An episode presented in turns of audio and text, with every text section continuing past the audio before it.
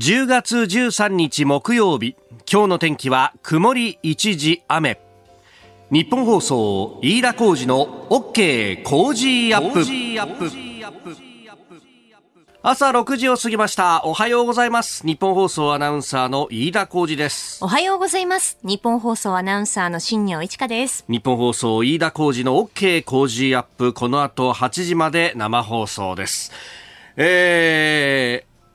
飯田何言うんだっつうね。えー、話をきっとオープニング期待されてる方も多いかと思うんですけれども、やっぱりね、僕の判断は間違ってなかったなと思うのが、うん、ん、ファーストステージクライマックスシリーズのですね、はい、えー、セリーグファーストステージを我がタイガースが突破した、その翌日にですね、この番組のまさにオープニングで大騒ぎをしたわけです。で、そこでふと、こ心の中にですね、よぎってたことの一つが、ここで騒がないと、騒ぐところはないかもしれないぞというですね、えー、ことがあったんですけれども、はい、やっぱりね、昨日の試合を見て、うん、王者だな、ヤクルトっていうところですよ。それは。それは。それは。いや、しかしね、あの、昨日ですね、はい、えー番組の最後の方でプチ炎上してたのが、うん、いよいよクライマックスのファイナルステージだと。はい、で、やっぱりこう、村上選手を何とかして村上様をね、沈めなければ、はい、タイガースに勝機はないぞというところで、うん、いや、これはもう、申告敬遠だ 飯田監督はそう言ってるんですよ。全打席敬遠だ!みたいなこと。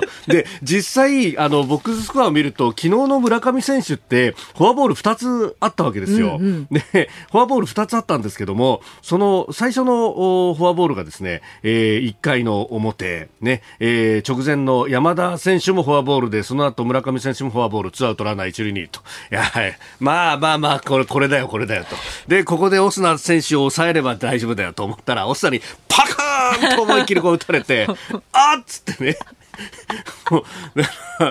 でこう一緒にですねあのヤクルトファンの息子と観戦していて、はい、村上はやっぱりもう申告敬遠でいいよ申告敬遠でと。どうせ投げたって打たれたら危ないじゃないなんて話をね 子供ともまた愚痴めめいてことをやってたら、はい、オスナ選手にパカーンと打たれて父ちゃん村上だけ抑えても意味なかったねって言われて。うるせえなことやろう本当。そうですよ。本当ねそういうもんだと、ね、でそこではっと思い出したのはですね、うん、たとえ村上選手を抑えたとしてもダメだったんだなっていうのは、はい、今シーズンのですねまさに開幕戦がその通りで開幕戦もですね、はい、えー、村上選手は、えー、まあ最後の最終回にねえー、センターにヒットを打ってたんですけれども、えー、フォアボール2つに三振2つだったわけですよ。ところがですね、あの、8点リードしていたタイガースが、ありましたね、そんなことが。7点リードか。7点、えー、最最高でリードしていたタイガースが、えー、追いつかれて逆転されて負けたっていう、ね、ありましたね、そんなことがそういえば、えー、開幕戦のトラウマですよ、はいはい。その時もですね、その時はサンタナ選手に2本ホームラン打たれてるっていう。今回もオスナ・サンタナ外国人選手に打たれた。あれちょっと待って開幕でこれって嫌な予感しかしないんですけどっていう、ね、本当ですね。あれ？おかしいぞ。あ大丈夫だよ。だってあんた9連敗してたろ？最高でも4しか負けられないからね。あ4じゃない3か一生アドバンテージあるから、3しか負けられないんだから。そういう意味では傷は浅いわけだよ。まあ考え方ですよね。ものは考え、考え方ですよ。そうそうそうそうそう。さあ、えー、今日がどうなるかが本当に、なんちゅうか正念場ということになります。ヤクルトはだってね、勝ちはもう大手ということそうですよ。はい。えー、クライマックスセリーグファイナルステージ第2戦、ヤクルト阪神。えー、予告先発はサイスニードと藤波と。藤波投手。藤波投手。藤波投手。ピッチングは今年はね、別に悪くない。その開幕試合の先発は誰だったと思いますか？藤波投手なんですね。藤波は良かったんだよ、藤波は。その後がっていう話だったからね。えー、そういう意味では、いろんなことがなんか、巡り巡っちゃう感じはありますけれども。本当ですね。その、借りを返すことができるのか。はい、解説は真中光さん。実況は日本放送、荒井川裕二アナウンサー。昨日たまたま荒井川さんに会ったんですよ。おそしたら、うん、おい、いいだ、勘弁してくれよと。俺はな、相手が横浜だと思って綿密にデータを調べたらそれが全部パーになったじゃないか。事前準備していたのに横浜想定で。そうそうそうそう。っていうことですね 荒川さん。いろいろなところのねあの木さんが、えーえー、ちょっとずつずれてるっていうのはいろんなところにあるらしくて、だって阪神だってさこれ本正味の話よ。さっきあのえー、森田さんが言ったけど、広島はもうすでにシーズンが、レギュラーシーズンが終わってるから、新井監督がこうしてね、ね。えー、会見をして、はい、で、じゃあ組閣はどうだろうねとかそういう話に行くんだけれども、我がタイガースはですね、まだ発表ができないのよ、正式には。正式に発表ができないのに、もう在阪こうスポーツ紙は、すでに、じゃあ誰がヘッドコーチだ、誰が投手コーチだっていうのをこうどんどんどんどん出しちゃって、これ、球団頭抱えてるって話もあって、でも、あの正式に発表はまだできないのよ。だって矢野阪神が今戦ってる最中だからっていうね。だから、もういろんなところがですね、なんか、あの、しっちゃかめっちゃかなってる感じは面白いなっていうふうに思いながら見ておりますが、そんな裏事情もありながらのこのショーアップナイター、ね、えー、クライマックスシリーズファイナルステージ第2戦、ぜひご期待いただければと思います。はい、で、スペシャルといえばですね、来週のこの我が Cozy up もスペシャルウィークでありますんで、はい、ぜひこちらもお聞きいただければと思います。政治経済安全保障 Cozy ダブルコメンテーターウィーク。この重量級打線がね、はい、えー、これだけ点を取ってくれれば阪神もいいなと。そうですね、確かに。はい。はい、えー、須田慎一郎さん、宮崎哲也さん、佐々木俊直さん、峰村健二さん、小山茂春さん、高橋洋一さん、野村修也さん、飯田康之さん、えー、川野勝利さん、細谷雄一さん、えー、ぜひお聞きいただければと思いますんで、えー、そのあたりもまたあ詳しくお伝えしてまいります。はいここが気になるのコーナーです。スタジオ長官各紙が入ってまいりました。えー、今日の一面をざーっと見ていくとですね、えー、まあ、バラバラではあるんですけども、西一面トップが昨日の、えー、イプシロン、の打ち上げについて、まあ、あの失敗という文字が出ております。毎日新聞、イプシロン初の失敗。打ち上げの6分28秒後破壊指令。JAXA 宇宙開発に影響も、産経新聞。イプシロン打ち上げ失敗。6号機。商業衛星。初搭載。JAXA、異常発生で、指令破壊と。いうニュースであります。まあね昨日の、まあ、10時前に打ち上げをしたんだけれども9時50分ですか。で、えー、9時56 6分28秒あたりで、えー、爆破という形にね、えー、なったということで、まあこれ、ただ、あの、すごいのが、えー、前回の失敗いつだったかなっていうふうにこう調べてみると、2003年なんだと。で、2003年以来ってことは、ここおよそ20年、まあ、あの、丸19年ぐらい、えー、失敗がなかったっていうことでね。で、私なんか子供の頃というかですね、90年代の終わりからその2000年代の初めにかけてって、あの、結構失敗してたんですよ。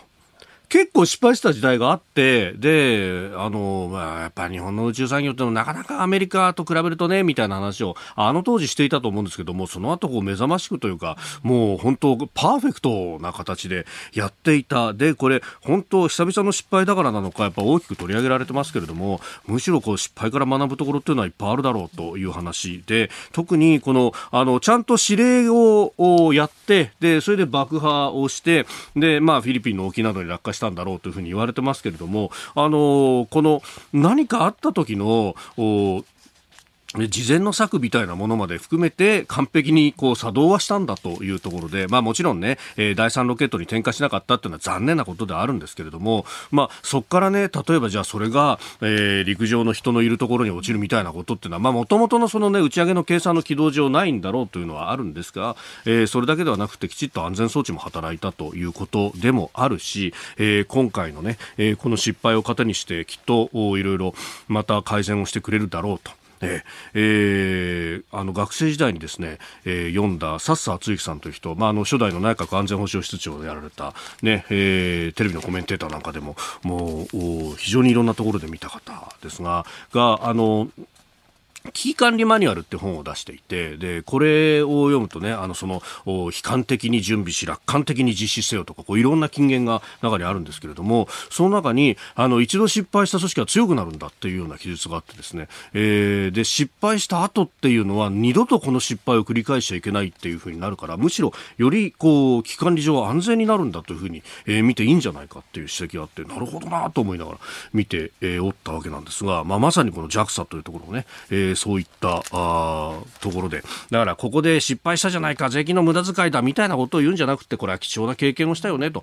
いうところなんだろうなと私はあの個人的には思ったところです。でその上ですねこのイプシロンロケット。固形燃料を使っているということで、えー、ということでですね、これ、あの、日経かなんかがちらっと触れたんですけど、安全保障上のお話にもなってくるんだと。まあ、あの、もちろんね、えー、ロケット平和利用でありますよ。平和利用なんですけれども、おロケットというものは、その、おね、えー、ロケットの中に積んだ衛星などをこう空高く打ち上げてですね軌道にこう放出するというところなんですがこれあのー全く同じ構造で、で、その後、軌道に放出するんではなく、衛星軌道に放出するんではなくて、えー、そのまま放物線を描いて地上に戻ってくるということになると、弾道ミサイルになるという話になってくると。まあ、これはですね、あの、もちろん我々はそういう技術はあるけれども、技術はあるけれども、まあ、でも、あの、意思はないよというところでやっておりますが、まさにですね、もう今、あの、自民党などでも議論されている敵基地攻撃能力とかつては言われた、まあ、反撃能力というやつですよ。で、これね、あの、昨日ね、えー、総理官邸に小野寺安全保障調査会長が、えー、呼ばれてで、そこでもこう少し議論をしたらしいということがですね日経などに出ておりますけれども、あのー、でここでね、え、そのいわゆる反撃能力に関して、え、あんまりこう何でもかんでもではなくという形でこうやるんだと。必要最小限などを検討というふうにですね大きく出てるんですけれどもこれちょっとこううんって思うのがあのかつて、えー、必要最小限というようなですね概念で、えー、防衛力全体をこう整備しようとしたっていう話があってですねそれが基盤的防衛力構想という構想でこれかつて、えー、昭和50年代の初め、えー、三木内閣が出してきた概念なんですが、えー、どっかが攻めてくるからそれに備えようじゃなくって、えー、地域全全体を見て空白にならないように最小限の防衛力を整備しましょうみたいな。でも最小限の防衛力ってことはですよ。で、地域のバランスを取るための防衛力ってことは、何かをしてきた相手に対しては、これ対処が全部できるわけじゃないよねっていう、えー、ところの防衛力だったと。え、それの概念を引き継ぐような形のこの必要最小限で、果たしていいのかっていうのはね、えー、具体的な脅威から話していかないといけないんじゃないのっていうのは非常に思うところであります。ここが気になるでした。この時間からコメンテーターの方々ご登場です。今朝はジャーナリスト鈴木哲夫さんです。おはようございます。はい、おはようございます。よろしくお願いします。ますはい、さあ、まずは、うん、あくすぶり続ける旧統一教会問題。まあ、解散命令請求が出てきたということで、まあ、それに対して、えー、松野官房長官は慎重に判断する必要があると発言しております。うんうん、そうですね。まあ、あの、予想通りの、あの、コメントですよね。はい、慎重にあります。あの、判断しなきゃいけないってそ、その通りだと思うんですけども、その飯田さんが今あのくすぶり続けてるっていう表現されたけどまさにそうなんですよね。あの要するにねぼわっと火がついてるかっていうとそうでもない、えー、かといってじゃあもう消えてるかそうでもない、はい、ずっとなんかこうくすぶってるって。要するにこの旧統一教会の問題っていうものがもう全ていろんなことが全部一緒くたになってね、うん、その見えにくくなってるあのどっからもっと言うと手つければいいのっていう感じに今なってきてますよね。で、はい、一生懸命これあのやってる例えば情報番組なんかもテレビであってね、ええはい、そういうのを見てるとしっかりとああの分けてるなと思うんだけど、うん、僕らやっぱこれから考えなきゃいけない特にこれからあの臨時国会の中でこれ議論していく、はい、考えなきゃいけないの。2つ僕この問題あると思う、うん、1つはやっぱりこの解散命令を含めたね、はい、つまりそのいわゆる旧統一教会という団体がね、うん、あのやってることやってきたこと、まあ、その辺の要するにある種のなんていうのかな、えー、を法的にどうするのか。で、この解散命令っていうのは別にその宗教団体としてもダメですよっていうわけじゃなくて、はい、別に宗教団体としてはそのまま残ってて、あの、うん、組織としては残ってて。だけど、その、まあ、税制、優遇税制とかそういうところをやめますよってことだから、まあ、この辺も実はごちゃごちゃになってて、解散命令っていうのはもう宗教のだっていうふうに、思っちゃう知ってる人たくさんいるんだけど実はそうでもない、はい、だからこの辺の問題それともう一つはやっぱりねもう政治の、まあ、モラルと言ってもいいかもしれないけどまあ、この辺の僕は問題だと思うんですよ。で、まあ、はっきり言って細田議長とか、山際大臣の、はい、あの、いわゆる、なんて、説明というよりはもう言い訳に近いんだけども、まあ、何か言った、いや、まだ他にあるでしょって言ったら、あ、ありましたっていう。これ、後で指摘されなかったら、結局このまま黙ってたんでしょうね。つまり、そういうなんかもう政治家としてこのもう信用できませんねと。で、この裏でもいろんな関わりがあってドロドロですねという。はい、だこれはどっちかというとその団体云々ではなくてね、なんかもう政治のもうモラル、倫理の問題みたいなね。部分ですよね。だからこの2つをきっちり分けてね、はい、やっぱりあの国会では議論してほしいというふうにすべきだと私は思いますけどね。うん、まあね、来週ようやく予算委員会も始まると。やっとですよ。当ですよね。何やってんですかね。えー、この日本のね、えー、国内の国会についてというところ、今日もまた後ほどのコーナーでもお話しいただこうと思っております。えー、鈴木哲夫さん、今日8時までお付き合いいただきます。よろしくお願いします。はい、お願いします。ここで、ポッドキャスト、YouTube でお聞きのあなたにお知らせです。ラジオ局ニッポン放送飯田浩司の OK コージーアップ週末増刊号を毎週土曜日の午後に配信しています。1週間のニュースの振り返りニュースの予定やコメンテーターのラインナップを紹介しています。後半には Cozy up コメンテーターがゲストと対談するコーナー。今月はジャーナリストの須田慎一郎さんと麗澤大学准教授で歴史学者のジェイソン・モーガンさんの登場です。日本国憲法の改正をテーマに伺います。週末もぜひチェックしてください。あなたと一緒にニュースを考える飯田浩二の OK 工事アップ。コメンテーターの方々と7時をまたいでニュースを掘り下げてまいります、えー、今朝はジャーナリスト鈴木哲夫さんです。引き続きよろしくお願いします、はい、お願いしますえー、ではまず株と為替の動きをお伝えしておきます。12日のニューヨーク株式市場ダウ平均株価ですが前の日と比べ28ドル34セント安い。2万9210ドル85セントで取引を終えました。ハイテク銘柄中心ナスダック総合指数は9.09ポイント下がって1万飛び417.10でした。一方円相場ですが1ドル146円90銭付近で取引されております。えー、昨日146円台に乗ったぞというのがニュースになっておりましたが、もう147円台を伺うというような形になっております。えー、では取り上げるニュースはこちらです。自由民主党衆院選挙区10増10減改正案を了承。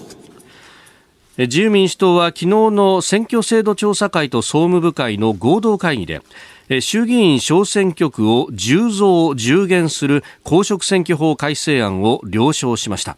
14日の党総務会で党内の事前審査手続きを終える見通しで今国会での成立を目指します。えー、相沢選挙制度調査会長は党内に新たな選挙制度の在り方を検討する協議の場を設けると表明をしているということです。うん。まあ、10増10減、これ地方が結構ね、減るというあたりも話題になっておりましたけれども。そうですね。うん、あの、まあ、都市部とかですね、ええー、まあ、もちろん東京とかですね、うん、あの、そういうところは、あの、選挙区が増えて、増うん、えー、で、地方がやっぱり少し減っていくという、ね、はい、だから、あの、まあ、表向きの理屈というのも変ですが、としてはやっぱり 地方の声が届きにくくなるじゃないかと、こういう話だけども、はい。うん、まあ、要するに自民党の中で行われている議論のやっぱり根っこにあるのは、要するに今ね、うん、えー、自民党議員、地方特に、まあ、例えば強いでしょ、はい、でそういうところで、えー、何人か当選してるんだけどそそれを一人にしなきゃいけない。っていうことに一つ減らさなきゃいけないってことになると、はい、どっちがどっちだよってこういうそういうせめぎ合いですよね。まあ典型的なのが、ね、例えば山口でしょ？ここはまあその一つ減らす、はい、山口には。まあね、亡くなったけど、まあ、例えば安倍さん、安倍さん、うん、それからあの、林外務大臣のね、えー、僕は安倍家、林家の、はい、あの安倍あの慎太郎さんと、はい、あの林義郎さんがまだねお二人いらっしゃった時に、はい、僕選挙区取材あそうだったんですか福岡の局でねあの下関もカバーしてたもんだからそっかそっか当時中選挙区制そうすごかったですよ。つまり、もうどっちが1位になるかですよ。ええ、絶対通るんですよ、2人とも。だけど、どっちが1位になるかってんで、もそら、もう、財界から何から二分してね。はい。そんな激しい、ええ、選挙をやっていた。二人がね、二、うん、人がっていうか、まあ、二つのその、えー、安倍家、えー、その林家がね、うん、えー、じゃあ一つになるからこうしようなんて簡単にはいかないですよね。だから、えー、そういうそのある種のなんていうのかなもう自民党の地盤の、はい、まあ一つうちわのけん喧嘩言っても僕は厳しい方だけどいいと思いますよ、そういうので揉めてるともある。でもちょっとやっぱりあの俯瞰してみるとやっぱり東京なんかがすごくポイントだと思ってておこれは東京はですねこの形でいくと、その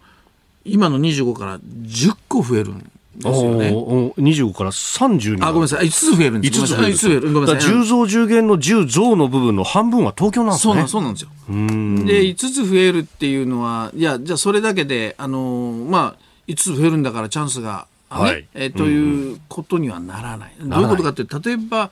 一つ例を挙げると公明党なんかが実は東京12区ねあのこの前まで太田さんその後岡本さん。はい。で公明党なんかもこう選挙区が欲しいとか。それから今、あのまあ、ちょっと事件でね、えーまあ、今、あーはい。あの菅原一秀さん、ああ、ね。元ね、あの、経産大臣もされえた。ー彼なんかがやっぱ復活を狙って、そういうところに入り込んでいきたいとか、うんうんうん共産党も東京っていうのは、ものすごく実は、はい。あの力を入れてるところで、えええーだから、まあ、じ自公の間でもいろいろ揉めるだろうし。うん。えーまあ他の野党なんかがどういう形で絡んでくるかっていうこともあってですねやっぱり、えー東京なんかは一つこれ大変なことになるで自民党のあの選対委員長のはい。森山さんがねある会合で、あまあ、何人かの会合でポツンと言ったのは今まさにその例えばうんこの前まで国葬の問題とかね、国葬儀の問題とか、あのあとはあ旧統一教会の問題とかいろいろも今大変でしょ、うんうんうん。で支持率も下がってる。でその中で「いや大変ですね」って言ったら「いやいやそれどころじゃないもう10増10減で大変だ」。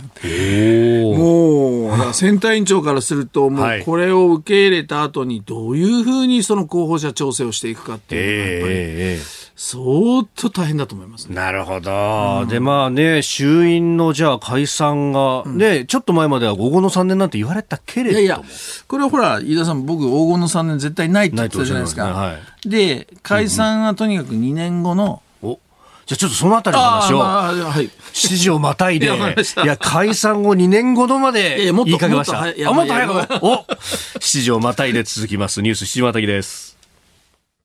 10月13日木曜日、時刻は朝7時を過ぎました。改めましておはようございます。日本放送、飯田浩二です。おはようございます。日本放送、新業一華です。今朝のコメンテーターはジャーナリスト鈴木哲夫さんです。引き続きよろしくお願いはい、します。お願いしますお願い。します。えー衆議院の選挙区の区割りの変更10増10減に絡んで、えー自民党の森山選挙対策委員長が、いやもう旧統一教会とかいろいろあるけどこの10増10減で大変なんだと、であのーそうは言っても、まあ、ちょっと前まで言われてたのは、この10増10減がじゃあ適用される選挙が一体いつやるんだというところで、ええ解散は先なんじゃないのと、黄金の3年間があるだろうみたいなこと言われてたんですが、ええ鈴木さんは前々からそうじゃないんだと、ええもっともっと前に解散あるんじゃないかと。話解散を何のためにやるかっていう、まあ、岸田これ、まあ、解散権持ってるのも岸田さんですけど、はい。岸田さんはやっぱり2年後のね、2年後。総裁選挙があるんです、自民党の。先に総裁の任期が来るんですね。そうなんですよ。だから、その3年後に参議院選挙があります。だから衆議院の任期そのままいくと3年後になります。いや、ちょっと待って、2年後に、の秋に、総裁の任期が、つまり総裁選があるわけですね。で、そうすると、その岸田さんはそこで再選するためには、はいまあ、どうするかって話ですよね。で、えー一番使えるカードは解散ですよ。つまり、解散をすれば、はいあのーこれ、例えば岸田さんを下ろそうというような人たちがいても、自民党のために一生懸命選挙やらなきゃい、やらざるを得ないでしょ？党内揉めてても、まずは選挙だってなる。例えば、まあ、こ河野さんがね、はいえー次の総裁狙ってと思ってても、解散されたら河野さん一生懸命自民党のために選挙やるわけですよ。うん。結果自民党が勝ったら、はい皮肉にも、はいあ岸田さんを信任したことになるわけです。だから岸田さん再選という、こんなに使えるカードはないわけですよ。だから岸田さんは総裁選の再選2年後に向けて、いいタイミングで多分解散をして、うん。まあ、そこそこに勝って、はいそして信任という流れを作るだろう。そうなると、まあ、解散は、まあ、2年後のね、はい年が明けてから秋の解散まで、ああの、総裁選までの間、どこで打ってもおかしくないと。24年になってから、というシナリオだったんですが、はい。ここまで支持率が下がっていて。調査によっては3割切ってますもんね、切ってるし、で、実はその国葬にしてもね、はい、あの旧統一教会に問題にしても、まあ、時間が過ぎればね、少し落ち着くだろうっていうのが、実は岸田派の議員なんかもそういうことを言ってたんですね。で、じゃあ国葬終わっても、全然収まらない、はい、世論は厳しい、で支持率が下がって。こうなるとねもう自民党内政局で岸田おろし。つまりつまり岸田さんの顔じゃはい、選挙をやれないわけですよ。国会運営もうまくいかない。岸田おろしという流れにこうなってきますよね。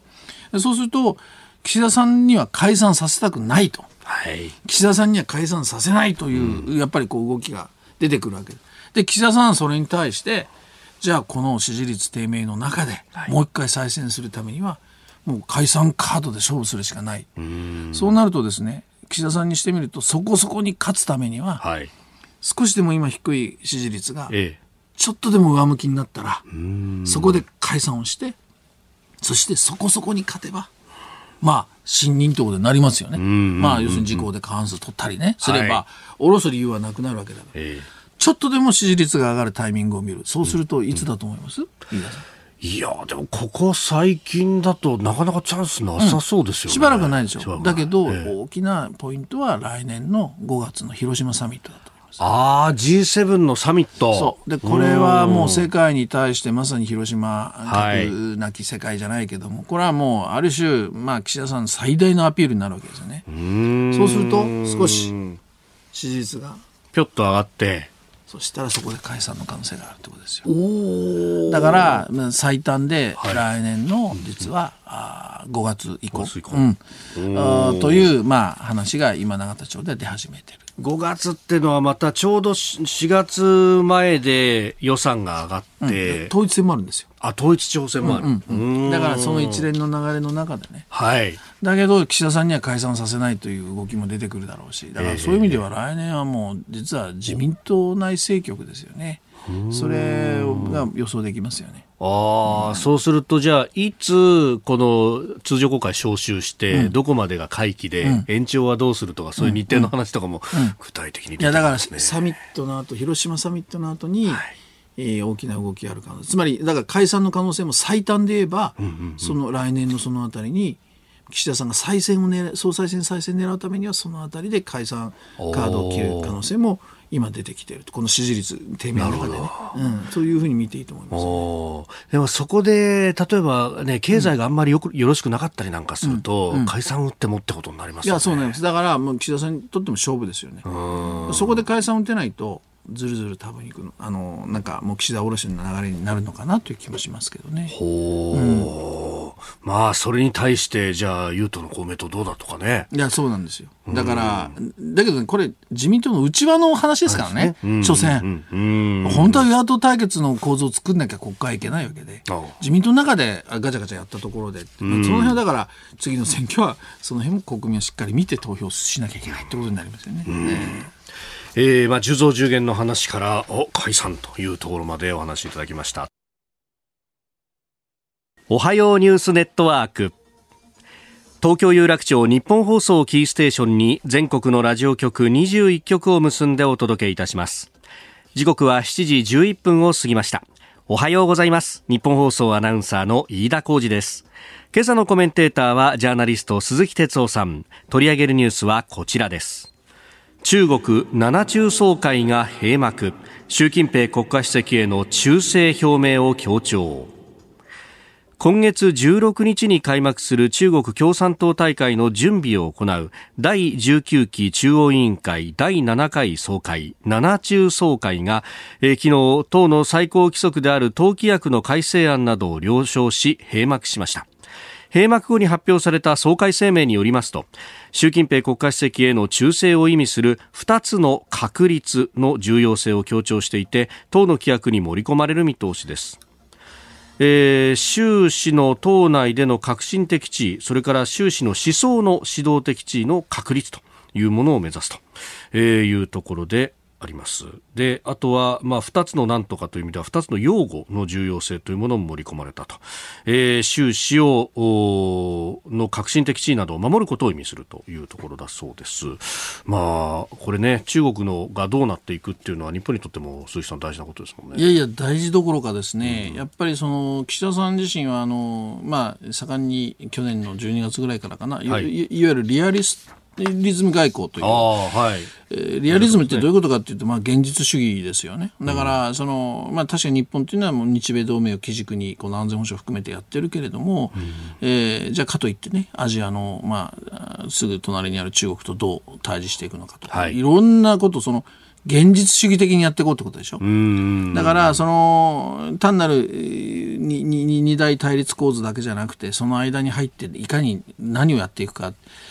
その中のもう、実はリアリズム外交の一番やっぱり実は、あの、なんていうかな、相手、大きな相手は中国だと僕は思うんですね。だからはい、だからそういう意味では、この中国とどう対峙していくのかっていうのは、実は、なんか岸田外交のね、もう最大の実は外交の課題と言ってもいいかもしれませんね。そういう意味では、中国の動きっていうのは常に、はいええ、あの見ていかなきゃいけないですよね。さあそこでですねこの習近平3期目などの動きについて現地どう見ているのかどういう雰囲気なのか、えー、中国北京で取材を続けていらっしゃいます毎日新聞中国総局長の米村光一さんに伺ってまいります。米村さんおはようございます。おはようございます。よろしくお願いいたします。よろしくよろしくお願いしますえーまあ、前回ご出演いただいたのが9月29日、日中国交正常化50年という日でありました。はい、まあ、そこから、はい、あの、国慶節の大型連休などなどありましたけれども、今のその市内の様子っていうのはいかがでしょうか？そうですね。やっぱりもう、あの、16日から始まる党大会一色という感じです。で、まあ、党大会を歓迎しますっていうような標語が、あのあちこちに貼られていますし、えー、警備も厳しくなっています。で先ほどなんかあのご紹介されたようにあの、はい、昨日七中全会が終わったんですけれども、えー、その開催されている北京市内のホテルの周りでは、はい、散歩している人でも身分証をチェックされるような限界態勢でした。はあ、この七中全会に関してっていうのは現地では報道されてるもんなんですか？されます、されます。あの、あの、どこでっていうのはされないんですけれども、ええ、あの、昨日の夕方にコミュニケと言って、その、はい、会議の結果というのは報道されていました。うんで、この、まあ、習近平国家主席の忠誠というものが強調されてましたけれども、これ、もう、こういう、こう、習近平さんを持ち上げるというところは、いろんなところで見られますか？そうですね。あのただ、まあ、それ自体は今の最高指導者ですから、はい、ああの不思議なことでもないんですけれども、他方お、もう日本のメディアでもおたくさん報じられているように、はい、えー、従来の慣例通りの2期10年ではなくて、さらに3期目に入っていくということについて、えー、はみんなそう思っている、中国の普通の人たちもそう思っているようなあ感じです。うん。これ、なんかあのこのこの10年の習近平氏の成果を示す展覧会なんかも行われたっていうことでしたけれども。あそうそうです、はい、9月の上下旬に始まりまして、えー、9月27日にその展覧会を習近平さん自身が見あの見に行ったっていうのが報じられたんですけれども、私たち外国メディアも、はい、あのプレスツアーという形で、えー、昨日の午前中にそこに、あのー、見ることができました。あとにかくもう習近平さんの10年間の成果をこれでもかというように見せている展示なんですけれども、はい、まあ、例えば経済であるとか、科学技術力の成長だとか、貧困対策だとか、そういう成果がもう並んでいる一方、あの多分記憶に新しいと思うんですけれども、8月の上旬に、はい、あの台湾の周辺にミサイルを撃ち込んで、えー、えー、日本の EEZ にも入ったあの軍事演習ありましたよね、はい、あの軍事演習も、もう早くも習近平さんの大きな政策あの成果の一つというふうにして展示されていて、でまあ、そのそうでその時にこの演習の時にこの、はい、軍人が使った双眼鏡だとかいうものまで、えー、展示されていて、ちょっと驚きました。はあ、まあ、その辺のこう、世界の絵の峡谷みたいなところっていうのも含めて、これ、その野心というのは、じゃあ3期目に入った後もとどまりはしないっていうところですか？そうですね、そこがやっぱりあの一番のお私私たちの関心のあるポイントでもあるし、はい、あの中国のお知識人の人たちもお注目しているところです。でやっぱりあの習近平さん自身は、はい、あの一つは汚職撲滅というのを大々的にやって宣伝したので、ちょっとぴったりくる比較かどうかわからないんですけども、中国の一般の庶民からすると、少し水戸黄門のような、威張っている悪い幹部をバンバンバンとやっつけてくれたというような、あそういう印象もあって、実はやはりあのもし世論調査をやったとしたら、そこそこやったあのいい数字率は高い人なんですね。他方あの、知識人の人たちは、やっぱりこの習近平さんのやり方には不安感を持っていて、でさっきおっしゃったように、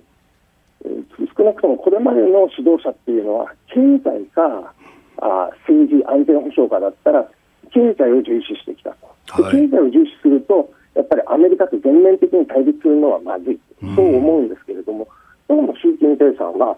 あのもう経済よりも政治だ、安全保障だ、中国の大国としての地位が大事なんだというふうなところを強調する方向に行くんではないか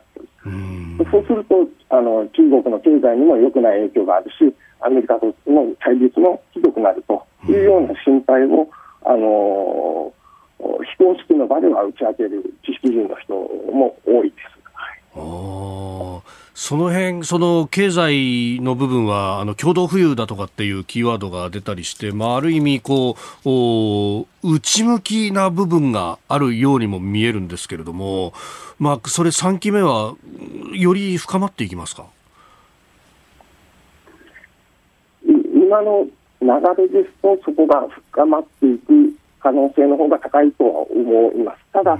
あの、コロナのコロナの影響もあって、はい、え経済成長がガクッと今あの、落ちてきていますよね。でそういう状況の中で、共同富裕という、まあ、共同富裕というと、中国のあの経済人から、や知識人からすると、はい、やっぱり大企業叩きとセットで考えられることが多いんですけれども、この共同富裕という言葉も、去年よりは使う頻度がああの公式報道の中で使われる頻度が減っていると見られています。ですので、今度あの16日に始まる党大会の中で、はい、あの習近平さんが演説するんですけど、そこで共同富裕をどれぐらい強調するのか、それとも予想よりはちょっと弱めに表現えー、それがあの今後のの習近平さんの政策の、なんていうか信信号弾になるというような見方も多いです。そこを私たちも注目してみようとしているところです。それからその演説の中で台湾についてどう言及するかっていうのは何か憶測等々あるんですか？そうですね。いや、まあ、あの、今まで通り、えー、おそらく平和統一があ基本で、えー、それも統一は基本重要だけれども平和統一というのが基本だというふうに言うだろうとはあ思うんですけれども、えー、あの最近、やっぱり中国内でも、あのウクライナの情勢、えー、と関連させて台湾問題を語る人もいてですね、あのやっぱりウクライナの情勢えー、最近、ロシアの立場がすごく厳しくなっていますよね。えー、そうですね、うん、で、えー、でそうなると、おこれで本当にもしボル負けロシアがすると、プーチンの、プーチン大統領の立場も非常に難しくなると、はい、そういうような状況を、おそらく中国の指導者もよく見ていて、えー、その結果によっては、あ台湾についても、はい、中国の台湾政策についても大きな影響を与えるだろうと見ている、あの専門家の人たちもいます。なるほど。岩谷さん、どうもありがとうございました。はい、ありがとうございました。失礼します。えー、今朝はジャーナリスト鈴木哲夫さんとお送りしております、えー、引き続きよろしくお願いします、はい、お願いします。続いて教えてニュースキーワードです。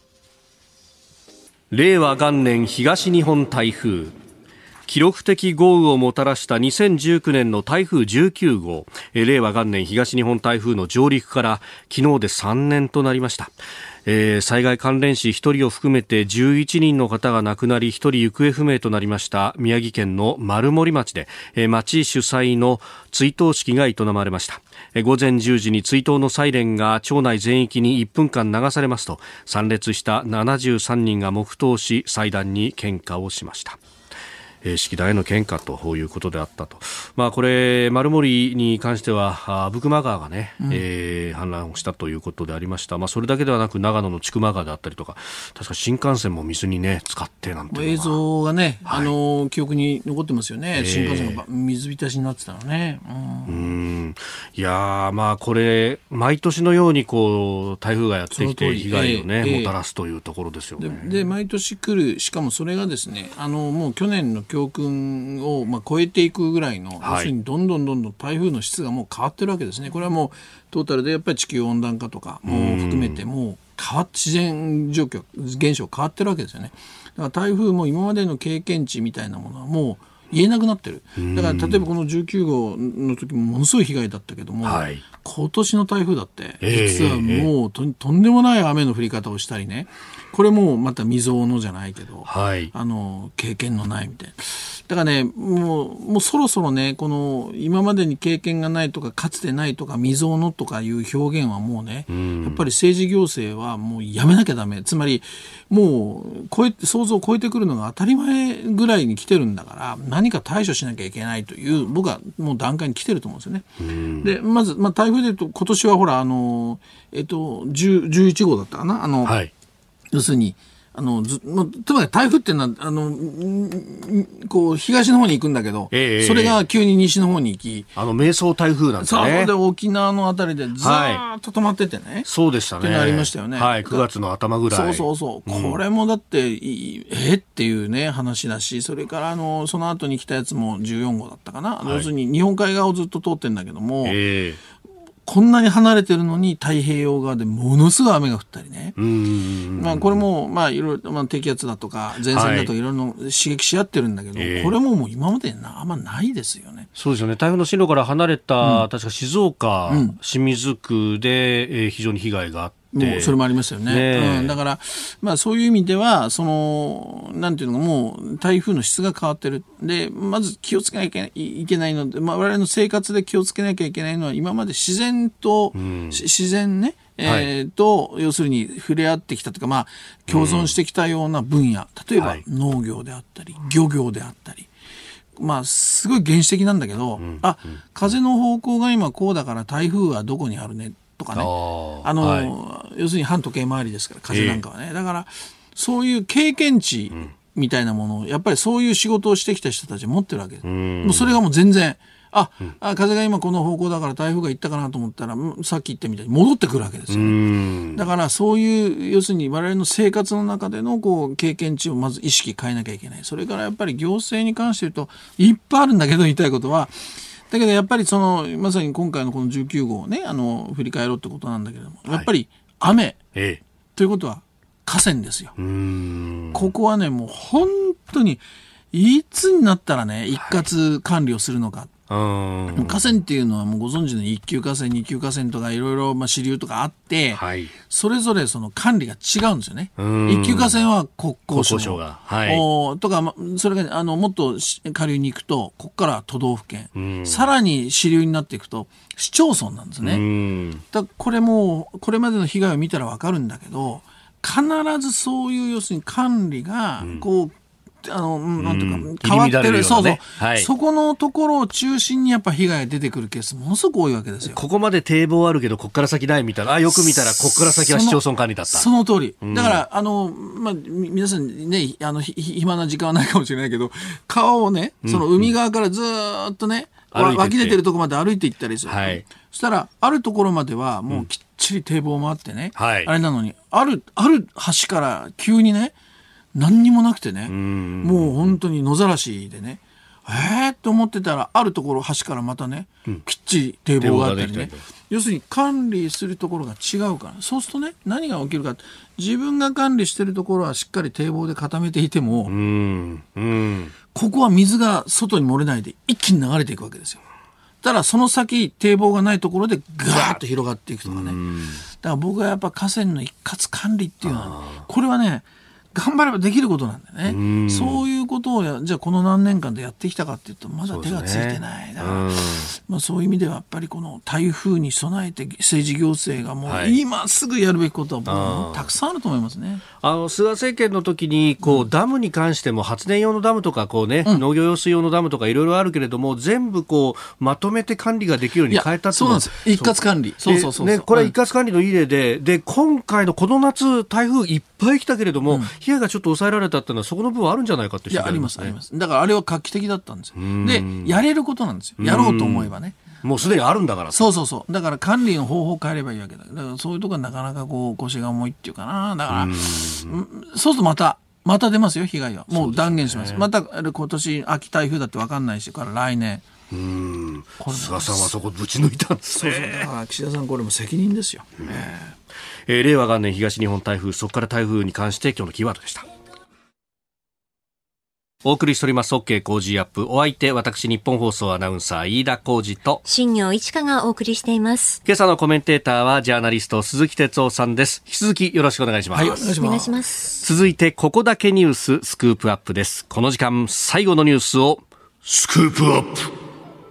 政府、全国の保育所、幼稚園の通園バス、安全装置を来年、来年度義務化。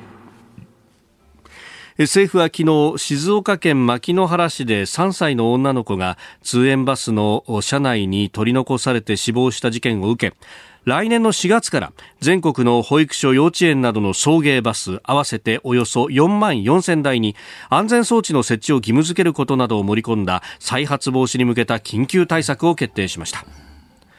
で、これ違反した園は業務停止命令の対象となるということであります。まあ、ね、これ、牧之原で起こってますけれども、ちょっと前には福岡でも同じことがありましたよね。はい。で、あの、いや、あの、この安全装置つけるっていうことはもちろんつけないよりはつけた方がいいわけでね。だけど、なんか僕はちょっと取材してると、これもっと根本的なところで対応が必要だと思うんですね。で、実は私あの練馬区に住んでるんだけども、ええちょっとあの知人がその実はあの幼稚園のあの園長さんねあのでちょっといろいろ話を聞いたんだけれども、はい。あの そもそもこの送迎送迎ねこうババスで送り迎えしますよね。はいでこれっていうのは実はなんていうのかなあの分かりやすい言い方すると幼稚園のそのなんていうのぎ業務っていうか幼稚園の仕組みの中の外にある。つまりあの優勝サービスっていう表現するんだけどもはい。つまりサービスなんですよね。ああ、なるだからほど。本当はだから幼稚園保育園にそのお母さんがあああの子供たちを連れて行ってそして迎えに行くってだけどそれはできないじゃないですかそのあ働いている仕事してるお母さんはね。あのだそそういう時にやっぱりとかお子さんが2人いるとかね、うん。その時にやっぱり迎えに来てもらうってこれはもう非常にだけどこれはある種優勝サービスのようなそその外側に位置づけられてるわけですよ。本来の業務ではないというような。そうそうまあプラスアルファみたいなね行政的にはそこを切り分けますもんね。そうそうそう。んで、そうなると、やっぱり、その、規制も、はいそのビシビシ、その、まあ、ルール、法律なんかで規制できるかというと、そうじゃないので、まあ、気をつけてねっていう話に、まあ、ざっくりとなるわけですよね。ただ、これだけ事故が多いから、はいまあ、それじゃまずいだろうっていうので、これ、自治体ごとに、はい。あの、つまり、ああの、なルール作ったり、なるほど届け、こういうふうに、例えば安全にやってますよっていう報告をさせたり、だから、やってる自治体もあればやってない自治体もあるわけですよね。なるほど。うん、だだからそういうちょっとこうなんか隙間みたいなところにこのいわゆるあのそ送迎バス問題っていうのはあると思うんですよ。で国全体の規制としては、例えばこう何歳児には何人に1人保育士さんつけなさいよとか、そうそうそう。いのはある三人に一人だったかな。とね、うんゼロ歳児だったりすると、うんあの少人数でやるよっていうねのがあるけれども、そことは範囲が違うんですね。違うんです。だからそういう意味ではね例えばこれあの例えば送迎バスって簡単に言うけど、はい。ちっちゃなお子さんをねあのまとめてあの乗せて、そしてあ送り迎えするってこれやっぱり一つの僕は専門職だと思うわけですよ。ね、確かにそうですね。ね、あの要するにタクシーの運転手さんとは違う、乗せてるのは子供たち。しかも、あの複数ですよね。はい。で、えー要するに乗り降りのところから見て何そしてちゃんと座ってるかそして安全運転含めで、降りる時には確認。でうん中でもしな子供さんに何かあった時どう対処するかとかね。これ飯田さん僕俺専門職だと思うわけ、ね。確かにそうですね。んそうそうするとねその専門職、えーというじゃあ感覚があるかというと例えば、今回の事件もそうだけど、はい。人手がないからって園長パッと行ったりとか、はい。誰かそこにいてちょっと手伝ってって言って一緒に、じゃあつついていきましょうなんて。これそもそも甘いですよね。だだけどじゃあそこを専門職なりきっちりやるんであればあ当然そこにはあ国がね法律ルールを作り、はい。作るということはある意味で今度は女性というか補助も、ええ。あ考えていかなきゃいけないかもしれない。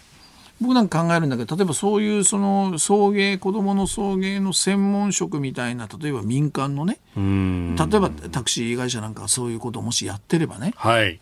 そういうところに発注してもいいと思うわけですうよ。ん。だけどそれはお金がかかるでしょ。じゃあそのじゃあお金をじゃあ国がどうするとか自治体がどうするかとかねなんかね僕はもう少しやっぱこの送迎というものにもっとねうん。あの集中してえそしてやっぱり国の仕組みとしてここにルールを作って安全性を子どもたちの安全をっていうんであればね、僕そこまでしてもいいと思うんです。でやっぱり今幼稚園保育園っていうのはもう本当にねあの預けたいけど受け入れてくれないってもう間違えるぐらい、つまり待機児童、そうなんです。よ、待機児童が出るうんぐらい、そのいわゆる今のその、うん社会ではあのお父さん、お母さん両方お仕事しててね、はい。そして子どもたちをやっぱり預けるっていう、これは一つのもう社会の当たり前の仕組みになってるでしょ。だからね、僕はこの送迎バスの問題っていうのは、これはもういよいよ国がね、統一でやっぱりルールを作って、そして補助をするとかね、そういうものに僕はするもうべきだと思いますね。確かにね、いやあの不思議に思ってたのが、幼稚園バスってバスであってでそのね優勝サービスだっていうふうにおっしゃいましたけど、白ナンバーなんですよね、んうん。これ別にだからあの、まあ、私なんかでもあの運転できる免許があれば、それでもってあの運転して送迎ができるっていうことなんだけど。飯田さんちょっと手伝ってくんない？って言って、あーああ、いいですよ、ななんて言って、それでいいんですかね？いや、僕はさっき言ったけど、やっぱこれ専門職だと思うんですよ。うんうん、だからそういうところが何と言ってもそのちっちゃいお子さんたちのその命を守るためにね。はい、でしかもこれだけ続けて起きてるわけだから、うん。でやっぱりじゃあ安全装置つければ済みますかって話は僕はないと思うんですよね。でしかもこのいわゆるえー待機児童問題も含めてだけど社会の中でやっぱり、えー家庭の中で子供をやっぱり預けるっていう、ね、働きながら預けるこれがもう今の社会のもうある種常識になってますから、はい。僕はやっぱ制度を作るべきだと思いますね。ええ。そしたら当然ルール厳しいルール、そしたらやっぱりある種女性補助こういうねお金を補助していくとかね、そういうこともひっくるめて。あとやっぱ保育士さんが足りないって言ってました。うん、それは言ってましたね。うんここのところ、そうですよね、その待遇面とかも含めて、離職される方も多いというい話がある。やそうなんですよ。うん私はもうそういう節目だと思いますよ。ええだからここでこれが義務化されるから、これでちゃんちゃんって話ではないわけです。そうそうそうそう。ある種 その安全装置つけるなんていうのは、はい。まあ、基本中の基本ぐらいの話だから、それを大げさにやりますよって言って、はいじゃあ僕、全然足りないと思いますね。えー今日のスクープアップ、えー全国の保育所幼稚園の通園バスの安全装置義務化という話、まあ、そこから、まあ、これ、えー子供を、まあ、社会全体としてどう育てるんだろうという話ですよね。そうですね。はい、はい。えースクープアップでありました。このコーナー含めて radiko タイムフリー、ポッドキャスト、YouTube でも配信してまいります。詳しくは番組ホームページをご覧ください。あなたと一緒に作る朝のニュース番組飯田浩司の OK コージーアップ日本放送の放送エリア外でお聞きのあなたそして海外でお聞きのあなた。今朝もポッドキャスト YouTube でご愛聴いただきましてありがとうございました。飯田浩司の OK Cozy up。東京有楽町ニッポン放送で月曜日から金曜日朝6時から8時まで生放送でお送りしています。番組ホームページでは登場いただくコメンテーターのラインナップや放送内容の原稿化された記事など情報盛りだくさんです。また公式ツイッターでは平日は毎日最新情報を配信中。ぜひチェックしてみてください。そしてもう一つ飯田浩二アナウンサーが「夕刊富士」で毎週火曜日に連載中。飯田浩二の「そこまで言うか」こちらもぜひご覧になってください。忙しい朝そして移動中。ニュースを少し深く知りたい時。ぜひ AM、FM、ラジコはもちろん日本放送のポッドキャスト YouTube でお楽しみください。